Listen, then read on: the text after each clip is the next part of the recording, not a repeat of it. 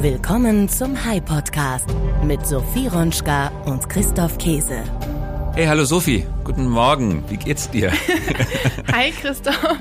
Mir geht's gut, aber ich bin ein bisschen heiser, wie man vielleicht hört. Ein bisschen heiser und Husten hast du auch, oder? Ja, genau. Ja. Hm, aber wir haben es trotzdem gewagt, heute in die Podcast-Aufnahme zu gehen, gestützt durch Hustensaft, oder? Ja, und es ist kein Corona, das ist ja schon mal gut. Das ist kein Corona, sonst wäre ich nämlich auch nicht mit dir hier in dem Studio. Ja, genau. Aber Husten ist es trotzdem. Genau, deswegen hast du heute von mir die offizielle Erlaubnis, mehr zu reden als ich, bitte. Oh Gott, das will was, das will was heißen. Ja. Das geht aber gar nicht so einfach, weil die beiden Interviews, die wir heute geführt haben, die habe beide ich geführt.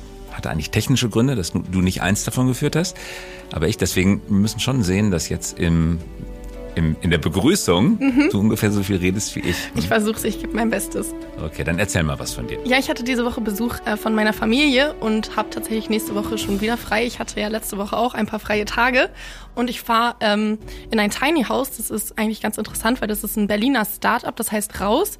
Und die haben im Umfeld von Berlin in der Natur verschiedene Tiny Houses aufgebaut.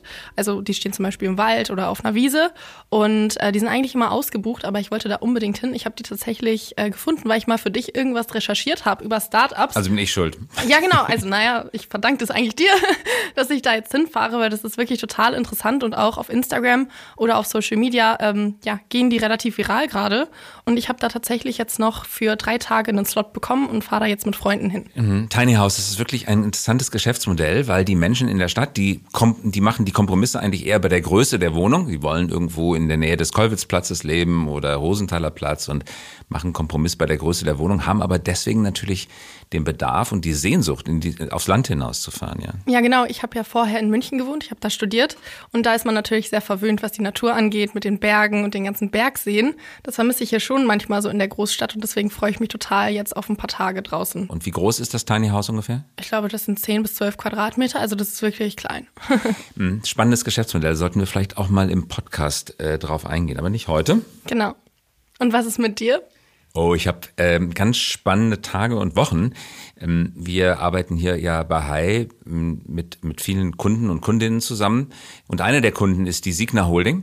Und die Signa Holding hat eine Tochtergesellschaft, die Signa Medien. Und die Signa Medien, die betreuen wir unternehmerisch, begleiten vieles von dem, was sie tun. Und eine der Investitionen, die die Signa Medien getätigt hat, ist in Ada Learning. Ada Learning, ein in Düsseldorf basiertes Start-up, das Fellowships zur digitalen Weiterentwicklung von Führungspersönlichkeiten in Unternehmen macht. Und die haben in der vergangenen Woche ein Festival hier durchgeführt in Berlin, das Ada Loveless Festival. Das war wirklich richtig toll und krönender Abschluss war am Freitagmittag Kanzler Olaf Scholz auf der Bühne. Hast du den auch gesehen? Ich war leider nicht da, ich habe es zeitlich nicht geschafft, aber Jessica Sitter aus unserem Team war da und hat mir Fotos geschickt und ich habe es dann auch bei LinkedIn gepostet. Und am Montag eine große Veranstaltung hier in Berlin, das World Minds Geopolitics Symposium. Die erste große Veranstaltung von World Minds hier in Deutschland, Expansion aus der Schweiz, auch enge unternehmerische Partnerschaft und ähm, ja, spannende Tage und Wochen. Ich habe die Location ja auch schon gesehen und es sieht wirklich richtig cool aus. Was hat dir da besonders gefallen? Sag vielleicht nochmal, wo es ist. Es ist im Axel Springer Hochhaus und mir hat besonders gut gefallen tatsächlich äh, der Style, weil es war alles so ein bisschen durchmischt und es wirkte total modern und total locker. Also ich glaube, ihr werdet einen richtig guten Tag gehabt haben, oder? Ja, das war richtig gut. Und ähm, das Besondere ist, wir haben halt Sofas aufgestellt, Vintage-Sofas. Nicht einfach die klassische Theaterbestuhlung in diesem Konferenzraum in der 19. Etage, nebenan der holzgetäfelte Journalistenclub, sondern Sofas, Vintage-Sofas, sieht einfach richtig cool aus. Ich glaube, wir haben jetzt erstmal genug geredet, vor allem ich. Deine arme Stimme. Genau. Starten wir also in die Folge. Starten wir in die Folge. Der High Podcast mit Sophie Ronschka und Christoph Käse. Wow-Effekt der Woche. Ja, unser Wow-Effekt der Woche. Es dreht sich um Patagonia. Was ist Patagonia? Viele kennen es vielleicht. Ein Hersteller für Outdoor-Bekleidung. Gegründet wurde die Marke 1973 von Yvonne Chouinard. Und eben dieser hat jetzt für den Wow-Effekt gesorgt, denn er hat in einem offenen Brief angekündigt, dass er seine Firma für den Klimaschutz abgeben möchte und jetzt seine Anteile an Stiftungen verschenkt. Er hat das Ganze in seinem Schreiben wie folgt formuliert, Zitat, die Erde ist ab sofort unsere einzige Anteilseignerin. Zitat Ende. Außerdem schreibt er Zitat, wenn wir in den kommenden 50 Jahren auch nur die geringste Hoffnung auf einen lebenswerten Planeten haben möchten, dann müssen wir alles tun, was mit den uns zur Verfügung stehenden Ressourcen möglich ist. Zitat Ende. Patagonia veröffentlicht als Familienunternehmen aktuell keine Zahlen, man kann aber den Gewinn von 100 Millionen Dollar, genauso wie den Unternehmenswert von circa 3 Milliarden Dollar, nur aus Berichten schätzen. Es ist nicht das erste Mal, dass Patagonia sich mit einer solchen Aktion hervortut. Bereits seit den 1980er Jahren spendet Patagonia an Umweltorganisationen. Zunächst waren es 10 Prozent des Gewinns und dann 1 Prozent des Umsatzes, weil dieser Wert deutlich höher war. Und auch interessant, wie das Unternehmen seine eigene freiwillige Spende genannt hat, nämlich Earth Tax, also Erdsteuer sozusagen, freiwillig gezahlte Steuer. Eigentlich ein Oxymoron, Widerspruch in sich, freiwillige Steuer gibt's kaum, aber immerhin eine Earth Tax, um den Planeten zu retten. Ja, eine Erdensteuer. Ähm, das macht ja schon Sinn, weil wir tun der Erde ja auch wirklich viele schlimme Dinge an, würde ich sagen. Gerade mit dem Klimawandel und den verschiedenen Katastrophen, die die Erde wegen uns gerade durchmachen muss. Aber unser Thema der Woche hat nichts mit der Erde an sich zu tun, sondern damit die Erde zu verlassen, vielleicht ja sogar gerade aus den Gründen. Es geht wie gesagt, um Weltraum, Raketen und die Reise zum Mond. Und das ist ja eigentlich dein Lieblingsthema, oder Christoph? Ja, genau. Und ich, also ich, ich persönlich finde, wir sollten die Schäden, die wir an der Erde anrichten, selber beheben. Aber es gibt auch potenzielle Katastrophen, die gar nicht so unwahrscheinlich sind, an denen wir wenig werden ändern können, nämlich zum Beispiel einschlagende Meteoriten. Schon mehrfach ist in der Geschichte der Erde alles Leben ausradiert worden durch beispielsweise Meteoriteneinschläge und größere Klimawandel. Und was passiert, wenn das passiert? Dann, so die Idee, wäre es ganz gut, die Menschheit wäre vorher ausgewandert oder hätte andere Planeten kolonisiert um dort eine neue Basis, früher hätte man gesagt, um eine Kolonie aufzubauen. Das Wort ist in Misskredit geraten, sprechen wir lieber von Basis als Kolonie. Jeder, der unsere Folge mit dem CEO von Volocopter gehört hat, weiß ja, wie begeistert du für das Thema Space bist. Ich dachte, das waren wir. Vor allem aber du. du gar nicht, oder wie? Doch, ich schon auch. so langsam, ich versuche dich da genau, reinzuziehen. Genau, du ziehst mich mit. Nein, ich interessiere mich schon auch dafür und ich schaue mir auch viele Dokus an. Ähm, aber du hast da irgendwie noch mal ein ganz anderes Level an Begeisterung. Ähm, mich würde interessieren, woher kommt es eigentlich? Und vor allem habe ich mich gefragt, wenn dir jetzt einer ein Ticket gibt, mit dem du die Erde verlassen lassen kannst, sei es zum Mond oder zum Mars, fliegst du mit oder schaust du lieber von unten am Monitor zu? Mm, gute Frage. Äh, zur ersten Frage, woher kommt das? Mein Vater war Ingenieur und ich habe als Kind immer Jules Verne Bücher geschenkt bekommen und äh, Bücher übers Kosmos, über den Kosmos und ähm, übers Universum. Mein Großvater war auch Ingenieur und ich glaube, mein Urgroßvater auch. Das heißt Ingenieursfamilie. Ich selber bin kein Ingenieur. Ich wollte gerade fragen, warum ja, bist du genau, kein Ingenieur ich, geworden? Ich habe mich eher dagegen aufgelehnt und habe äh, versucht, sozusagen in die literarische Richtung Okay. zu gehen ähm, und, viel- und andere Sachen gemacht. Aber das hat Prägung hinterlassen. Ja, und würde ich mit einsteigen?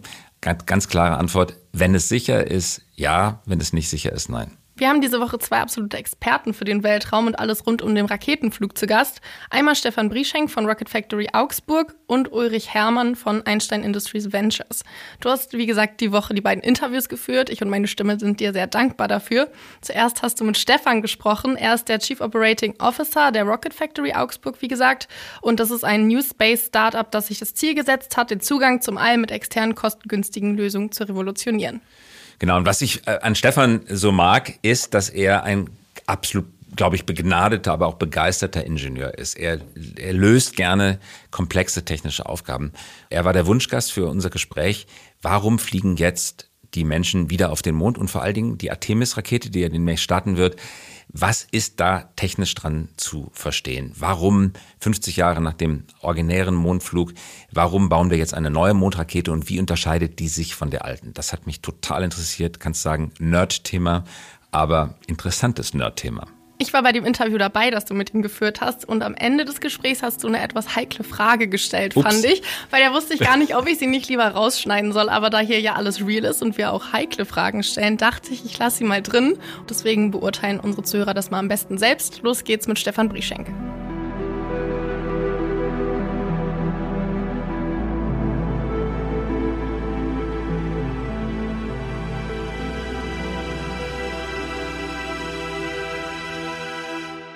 Stefan Brieschenk, herzlich willkommen, schön, dass du mit dabei bist. Hallo Christoph, danke für deine Einladung. Du bist leidenschaftlicher Weltraumingenieur, baust eigene Raketen, Rocket Factory Augsburg. Du bist einer der Geschäftsführer und der Chefingenieur, würde man in Russland gesagt haben.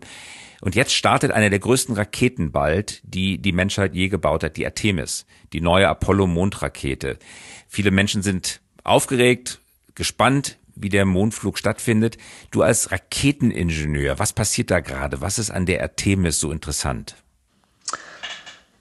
Es ist unglaublich, was da momentan stattfindet.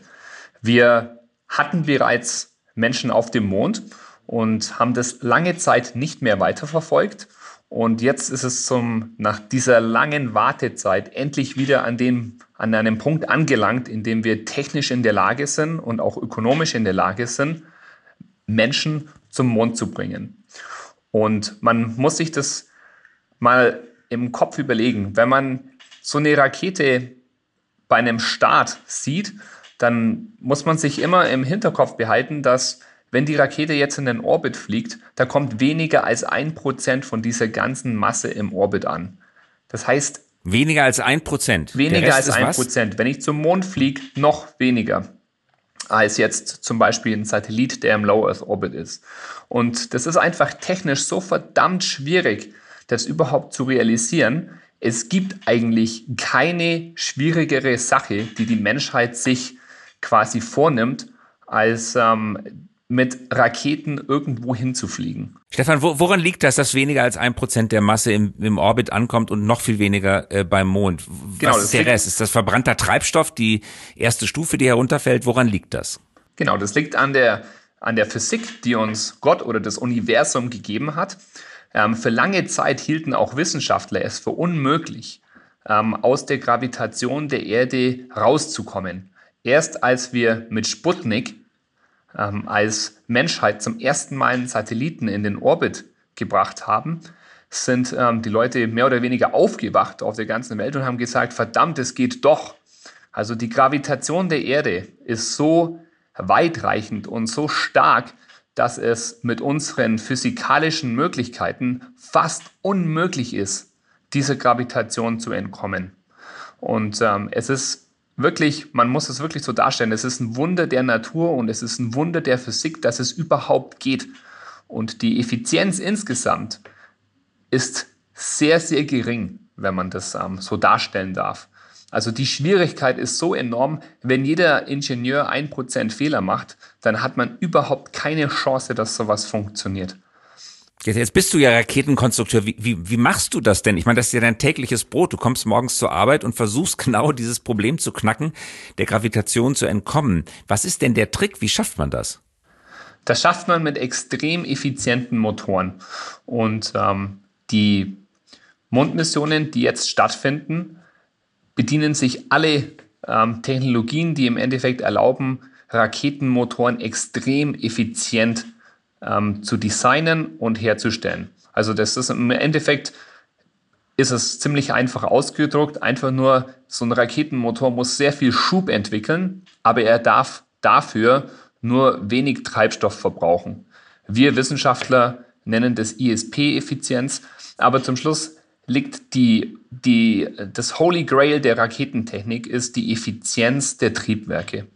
Und ähm, dort gibt es ein ganz bestimmtes Prinzip, das nennt sich gestufte Verbrennung. Das ist das effizienteste, was man machen kann. Und ähm, die neuen Raketen, die wir jetzt entwickeln, die uns zum Mond bringen, bedienen sich tatsächlich alle dieser Technologie. Wie funktioniert dieses Prinzip der gestuften Verbrennung?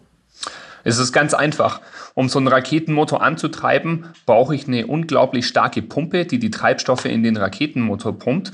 Und diese Pumpe wird immer über einen zweiten kleinen ähm, Raketenmotor angetrieben und die Abgase von diesem zweiten kleineren ähm, Antrieb werden nicht über Bord geworfen, sondern der Hauptbrennkammer zugeführt. Es ist also ein geschlossener Zyklus.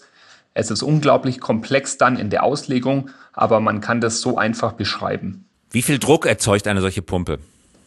Das kommt darauf an, wie groß der Motor ist und wie weit die Ingenieure an das Limit gehen. Aber es ist tatsächlich so, dass man über 500 Bar Druck erzeugen kann. Bei kleineren Motoren und ähm, bei in Entwicklungsprogrammen, wenn man ganz am Anfang steht, dann wird man den Druck nicht so hoch wählen, aber mehr als 500 Bar sind möglich. Das sind also 500 Atmosphären. Äh, wir verspüren hier auf der Erde einen Umgebungsdruck von einer Atmosphäre.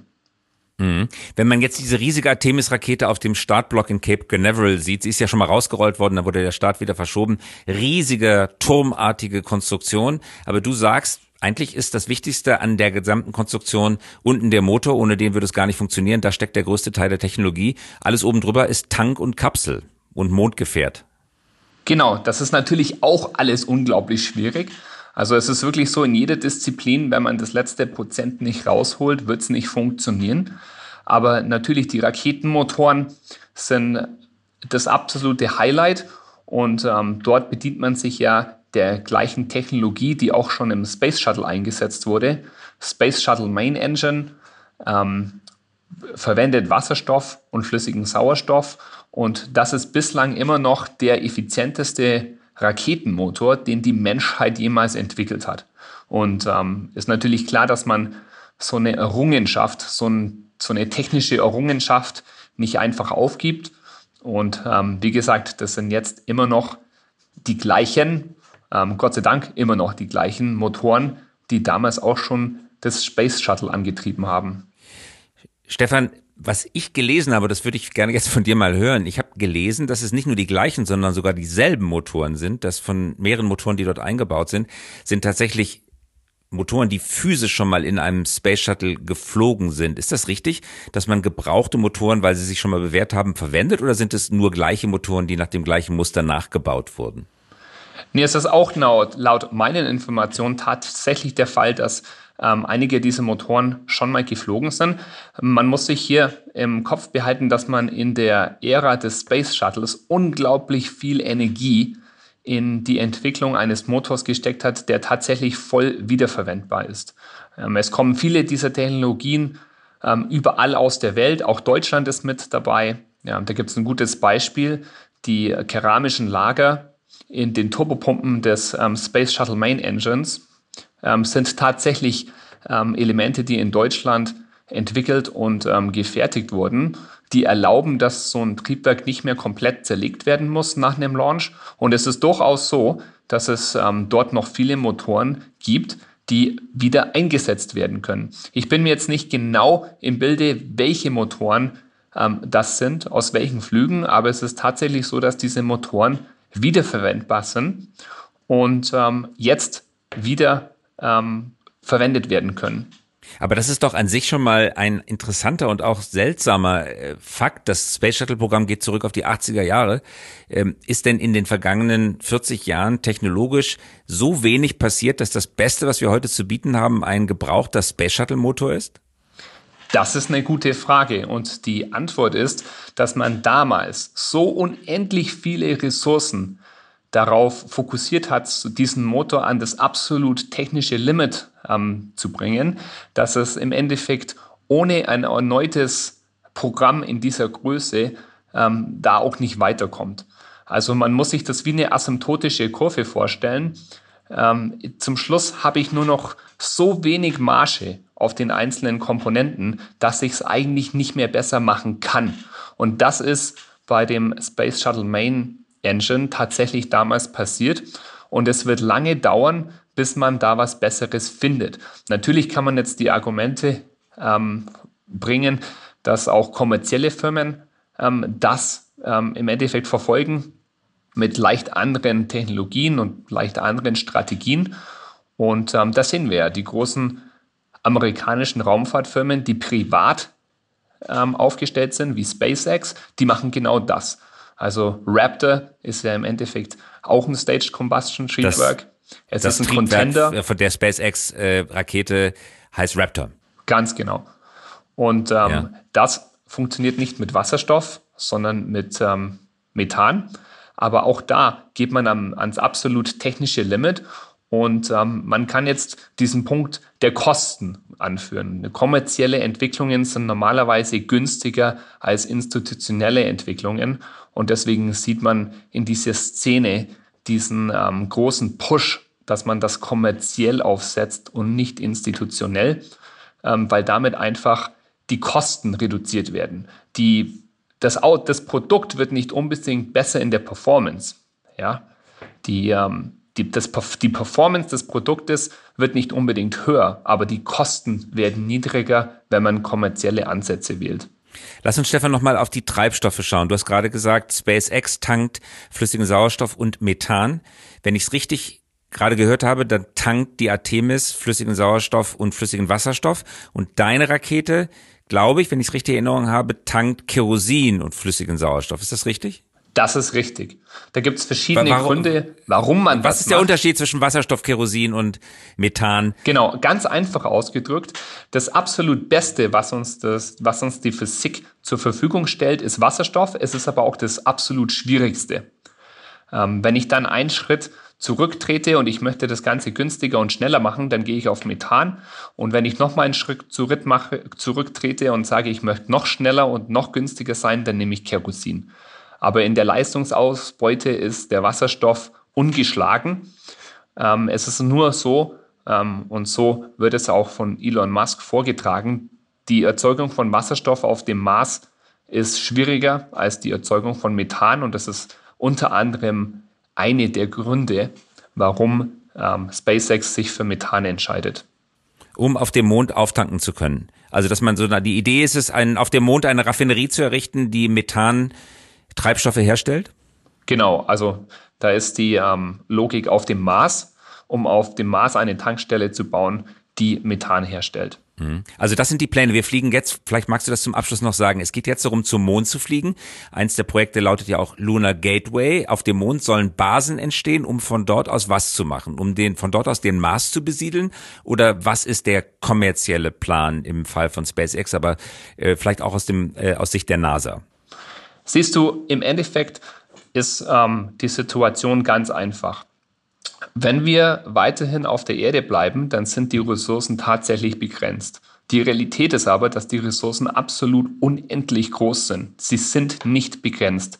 Es ist immer nur dann begrenzt, wenn wir den Horizont um die Erde malen. Das Universum selber hat unendlich viele Ressourcen, die können nie ausgehen. Und deswegen ist eine Schlussfolgerung, dass die Menschheit sich einfach expansion, expandieren muss in den Weltraum. Wir müssen zu anderen Planeten und wir müssen anfangen, dort Ressourcen abzubauen und andere Planeten zu besiedeln in einem exponentiellen Wachstum, weil dafür gibt es kein Ende und kein Limit. Warum sollten wir das tun? Warum gehen wir nicht einfach pfleglicher mit unseren Ressourcen auf der Erde um?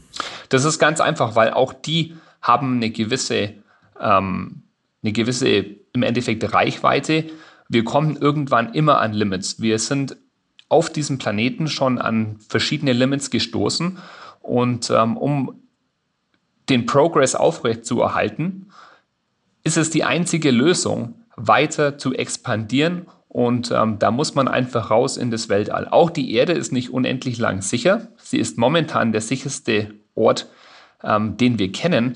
Aber wenn wir uns eine Geschichte anschauen, es gab auf der Erde viele, viele Mass Extinction Events, in der mehr oder weniger Natur Naturkatastrophen alles hingerafft haben. Alles Leben auf diesem Planeten ist schon einige Male von natürlichen ähm, Gegebenheiten komplett ausgelöscht worden. Und das kann natürlich auch wieder passieren. Deswegen für die Menschheit gibt es eigentlich nichts Wichtigeres, als in das Weltall zu expandieren dass wir als Spezies so aufgestellt sind, dass wir im Endeffekt jede Art von Naturkatastrophe überleben können. Stefan, ist ein bemannter Flug zum Mars denkbar? Alle Astronauten, die auf der ISS waren, die länger dort als sechs Monate waren, haben Langzeitschäden durch die mangelnde Gravitationskraft. Der Flug zum Mars, ein Weg, dauert neun Monate, hin und zurück ist man anderthalb Jahre unter, über, unterwegs, riesige Strahlung. Ähm, kann man das überhaupt überleben?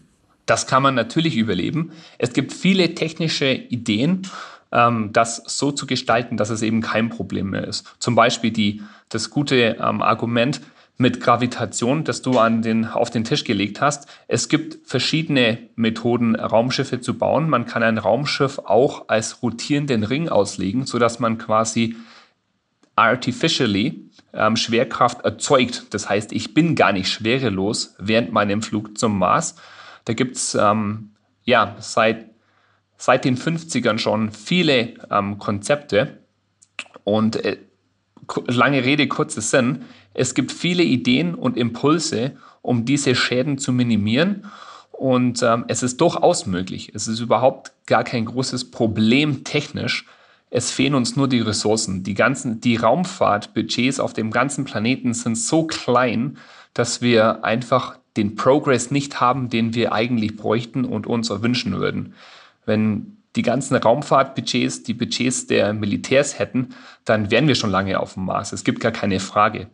Aber wir verwenden viel zu wenig unserer Ressourcen, um ähm, diese großen Fragen zu beantworten, um diese großen Errungenschaften ähm, im Endeffekt ähm, zu erreichen und ähm, die größten Hürden zu überwältigen.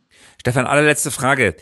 Elon Musk hat gesagt, er möchte auf dem Mars sterben, aber vorzugsweise nicht beim Einschlag, sondern wahrscheinlich friedlichen Tod dort erleiden. Wo möchtest du sterben? Hast du schon mal drüber nachgedacht? Ja, es wäre natürlich eine tolle Sache, wenn das nicht auf der Erde wäre.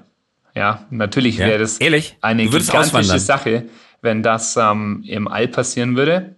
Und ähm, ja, meine Beziehung mit dem Leben ist ähm, ja eine, in der ich sehe, wir werden älter. Ähm, jeder wird eines ähm, natürlichen Todes sterben. Ähm, natürlich ist es mein größter Traum, dass das nicht auf der Erde passiert. Stefan Brieschenk, ganz herzlichen Dank fürs Mitmachen und dabei sein.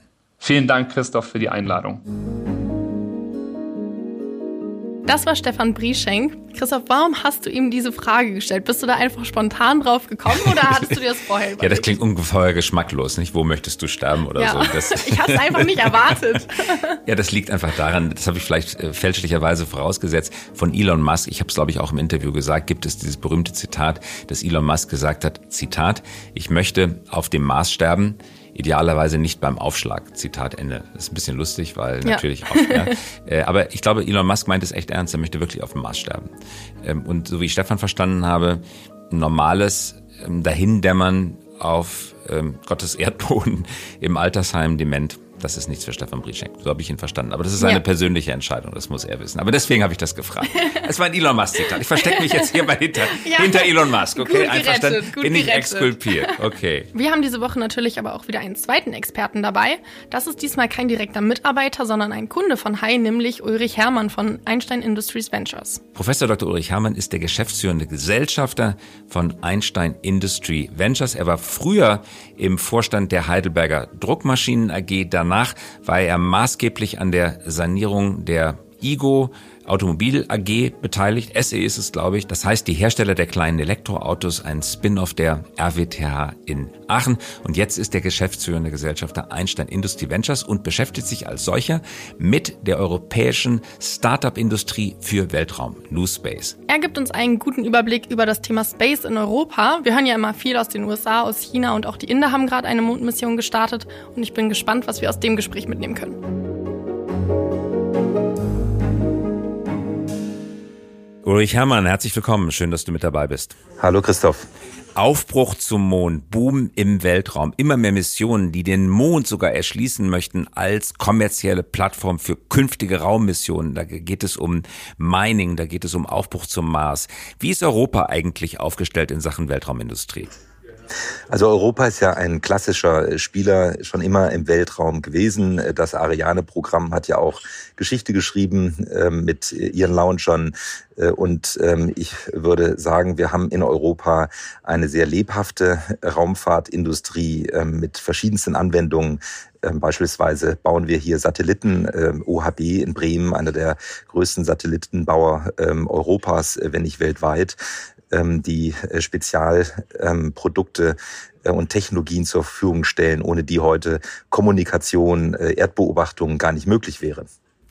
Nun wird immer wieder behauptet, dass im Weltraum tatsächlich auch Geld zu verdienen sei. Früher war Weltraum vor allen Dingen wissenschaftliche Forschung von Staaten finanziert, ESA, NASA. Aber inzwischen scheint sich da doch ein, eine veritable Industrie zu entwickeln, die darauf aus ist, Geld zu verdienen. Ist das wirklich so? Kann man im Weltraum Geld verdienen? Äh, das ist richtig. Also äh, ursprünglich, und das äh, wird heute mit Classic Space äh, bezeichnet, war der Weltraum tatsächlich in Händen von Staaten. Äh, die äh, Missionen waren sehr visionär. Es fing an in den 60er Jahren oder ja, Ende der 50er mit Sputnik überhaupt den Weltraum zu erschließen. Dann die Mondlandung, ähm, heute auch die Vision von Elon Musk ähm, zum Mars. Ähm, das treibt den Weltall und es waren eher Grundlagen Technologien und Forschungen, die viel, viel, viel Geld gekostet haben, die den Weltraum äh, besetzten und so eigentlich für kommerzielle Investoren oder auch ähm, äh, Anbieter ähm, immer ein, ja, ein Artefakt äh, zu sein, der selber nicht ähm, äh, erschlossen werden kann, äh, bis dann Satelliten-TV in den 80er Jahren äh, tatsächlich die Nutzung im Weltall und dann das Mobiltelefon, die Positionierung deutlich machte in vielen Anwendungsgebieten. Und nun passiert etwas, nach der eben die Privatindustrie angefangen hat, in den Weltall zu äh, investieren. Äh, Seit wann ist das ungefähr? Ja, das ist ähm, eigentlich äh, beginnend äh, 2001, 2002 ähm, fing das an äh, und ähm, sagen wir mal äh, in den letzten 20 Jahren in Summe 39 Milliarden Euro Venture Capital mal als Maßgröße sind reingeflossen. In den letzten fünf Jahren davon über 80 Prozent. Also es ist eine unheimliche Entwicklung, ähm, hat da begonnen, den wir heute mit Newspace ähm, bezeichnen. Und zwar äh, getrieben durch die Softwaretechnologie, die Miniaturisierung, ähm, die, äh, die Fähigkeiten, Satelliten zu bauen, ähm, zu launchen, Raketen äh, zu entwickeln entwickeln, zu steuern, ähm, Konstellationen von Satelliten zu betreiben, ähm, äh, maßgeblich verändert haben, insbesondere in ihren Kosten. Ähm, und das ist das, was, ähm, was man sagt, ist eigentlich die Demokratisierung des Alls. Es kostet nichts mehr äh, oder ganz wenig noch, ähm, eine Satellitenkonstellation zu betreiben und Daten daraus zu beziehen. Und damit eröffnet der Weltall erstmalig eine breite äh, kommerzielle Anwendungen in verschiedenen Industrien. Nenn es doch vielleicht mal ein, zwei kurze Beispiele. Welche Daten aus dem Weltraum sind wichtig für welche Industrien und warum kann man, kann die Industrie, die diese Daten kauft, damit Geld verdienen? Also ähm, wenn wir äh, das Thema Erdbeobachtung nehmen, beispielsweise äh, die äh, Beobachtung von äh, Infrastruktur, ähm, die äh, erhebliche Veränderungen bei dem Service. Äh, also Eisenbahnen, Straßen, Pipelines. Absolut, zum Beispiel die Eisenbahnschienen, ähm, äh, die ja heute noch abgegangen werden, äh, um Vegetation, ähm, Einwucherungen oder Schäden festzustellen, äh, um damit Serviceeinsätze zu terminieren. Äh, das alles kann aus dem All natürlich viel effizienter stattfinden und äh, damit natürlich äh, erhebliche, ja, man spricht von Predictive Maintenance, auch Vorhersagen für Serviceeinsätze, weil wir ja verstehen Wetterdaten, wir verstehen Vegetationsdaten, können die beobachten, können die kombinieren mit Big Data und daraus dann tatsächlich Schlüsse ziehen, dass nächste Woche Dienstag eine, ein, ein Ast äh, über der Weiche XY geschnitten werden muss, sonst bleibt am Freitag der Zug stehen. Also all diese Themen, ähm, aber auch bei der Beobachtung von Logistikketten, äh, Verkehrsströmen, äh, Warenströmen. Wir sehen, wie schnell ähm, der Kaffee wächst. Ähm, durch die Wetterveränderungen haben wir Wochenverschiebungen. Das kann man dann in den Containerverkehr umsetzen, dass man einfach später die Container losschickt. Ähm, also all diese Steuerung von Ressourcen auf der Erde, ähm, das äh, mit den Daten aus dem All, äh, wird sich äh, wird massiv wird sich massiv verändern, wird produktiver, effektiver und natürlich am Ende umweltgerechter sein. Abschließende Frage Ulrich, wie sieht es mit der Finanzierung der europäischen Startup Industrie aus? Nicht so gut im Vergleich zu Russland, China, USA? Nein, also ähm, das muss man sagen. Wir haben ein, ein äh, unglaublich große Innovationsbasis. Wir haben Ingenieure, Köpfe, ähm, Industrien, aber uns äh, fehlt natürlich der Kapitalzugang, um insbesondere diese äh, bahnbrechenden Innovationen, die dann jetzt wieder auf einer völlig neuen Plattform, nämlich dem New Space, also dem Operating System im All stattfinden, äh, zu finanzieren in Europa. Unsere Venture-Industrie ähm, ist ein Fragment von dem, was in den Vereinigten Staaten stattfindet oder was Chinesen über Staatsfinanzierung leisten.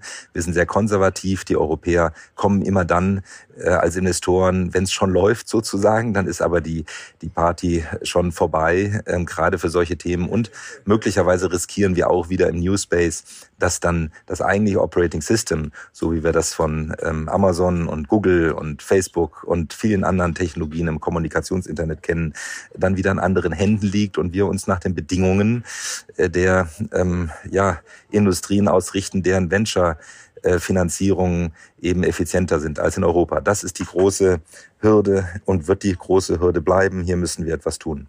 Ganz herzlichen Dank. Ulrich Herrmann war das. Danke fürs Mitmachen. Ja, vielen Dank, Christoph. Und was schreibt ihr euch diese Woche auf den Merkzettel? Was war für dich in dieser Folge besonders wichtig? Was fandest du besonders spannend? Interessant Stefans Blick auf die Ressourcen. Wir erleben die Welt als einen Ort sehr begrenzter Ressourcen. Alles ist knapp. Erdöl, Erdgas, Geld, Arbeitszeit, Fachkräfte, alles ist sehr knapp. Und Stefans Blick auf das Universum ist, es gibt unendlich viele Ressourcen. Wir müssen sie uns einfach nur erschließen. Klingt simpel, ist aber ein interessanter Gedanke. Sie sind immer nur dann begrenzt, die Ressourcen, wenn wir den Horizont um die Erde meinen. Wenn wir die Erde verlassen, sind sie schon nicht mehr begrenzt. Auch seine Schlussfolgerung, egal was wir tun, egal wie gut wir darin werden, unsere eigenen Umweltschäden wieder zu beheben, irgendwann wird ein großes, lebensbeendendes Ereignis auf der Erde eintreten und sei es ein Meteorit, der herabstürzt. Und da wir weit und breit als Menschen die einzig intelligente Spezies sind, die das Universum bisher hervorgebracht hat, stehen wir in einer Art, man könnte sagen, ethisch-moralischer Pflicht, die Intelligenz in den Weltraum über die Erde hinauszutragen.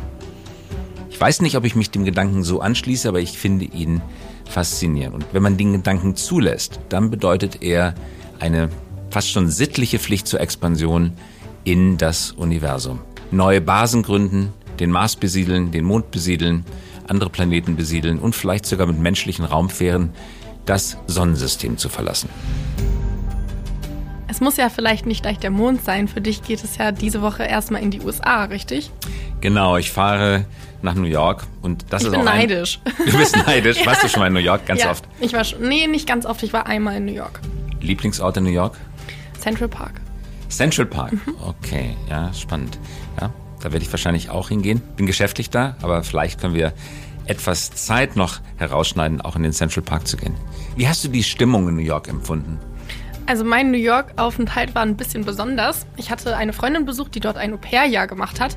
Und wir hatten drei Tage insgesamt in New York. Davon war, also es war im März, davon war der erste Tag echt ein richtig schöner Frühlingstag, wie im Bilderbuch. Und der zweite Tag war äh, geprägt durch einen Blizzard tatsächlich. also New York, die Stadt, die niemals schläft, war, hat nicht nur geschlafen, sondern die war wirklich Knockout. Es ging gar nichts. Es sind keine Bahnen gefahren, keine Taxis, alle Geschäfte hatten zu. Das einzige Geschäft, das offen hatte, oder der einzige Laden war tatsächlich Starbucks. Deswegen haben wir uns in New York auch nur von Kaffee und ich glaube Muffins ernährt. Okay. Und ähm, haben uns dann aber so durchgekämpft und es war echt total spannend. Und der dritte Tag war dann so ein Wintertag wie aus dem Bilderbuch. Also es war wirklich Schnee. Ja, es war Schnee. Es gab also es gibt Fotos da äh, stehe ich neben einem Schneeberg, der ist doppelt so groß wie ich und ich bin nicht klein, ich bin 1,73. Also es war wirklich äh, eine sehr ja abwechslungsreiche Erfahrung. Okay, da bin ich immer sehr gespannt, wie jetzt meine Tage in New York werden. Hoffentlich ohne, Ohne Blizzard. Blizzard. Ohne Blizzard. Gut, das war's schon für diese Woche, oder? Ja, damit sind wir schon wieder durch. Es ging schnell. Ja, es ging schnell. Ja, meine Fühlte Stimme sich, hat gehalten halt. Deine Stimme hat gehalten, fühlte sich, bist auch ein bisschen gedopt mit dem Hustensaft wahrscheinlich, nicht? Ja, das stimmt. Versuchen wir nächste Folge eine dopingfreie Podcast-Folge aufzunehmen. okay. Okay, Gut, bis nächste das Woche. war's. Christoph. Schönen Tag. Bis nächste Woche. Ciao. Macht's gut. Tschüss. Das war der High Podcast für diese Woche. Wenn Sie keine Folge verpassen möchten, immer dienstags um 5.55 Uhr kommen wir heraus. Versprochen. Mögen Sie uns? Dann abonnieren Sie uns jetzt oder hinterlassen Sie einen Like. Wir freuen uns über Anregungen, Kritik und Wünsche. Schreiben Sie uns gerne an podcast.hi.co. Nicht .com, sondern .co. Eine Produktion der Axel Springer High GmbH, einer führenden Beratung für Strategie und Umsetzung neuer Geschäftsmodelle. Wir engagieren uns leidenschaftlich für das Wachstum Ihres Unternehmens. Jetzt habt ihr Lust darauf bekommen, bei High zu arbeiten? Da seid ihr in bester Gesellschaft. Ruft uns an oder schreibt uns. Wissen, Kompetenz, Leidenschaft, unternehmerisches Denken und Arbeiten wollen unter wunderbaren Menschen, das suchen wir. Mehr dazu findet ihr auf unserer Karriereseite unter hype.co slash career.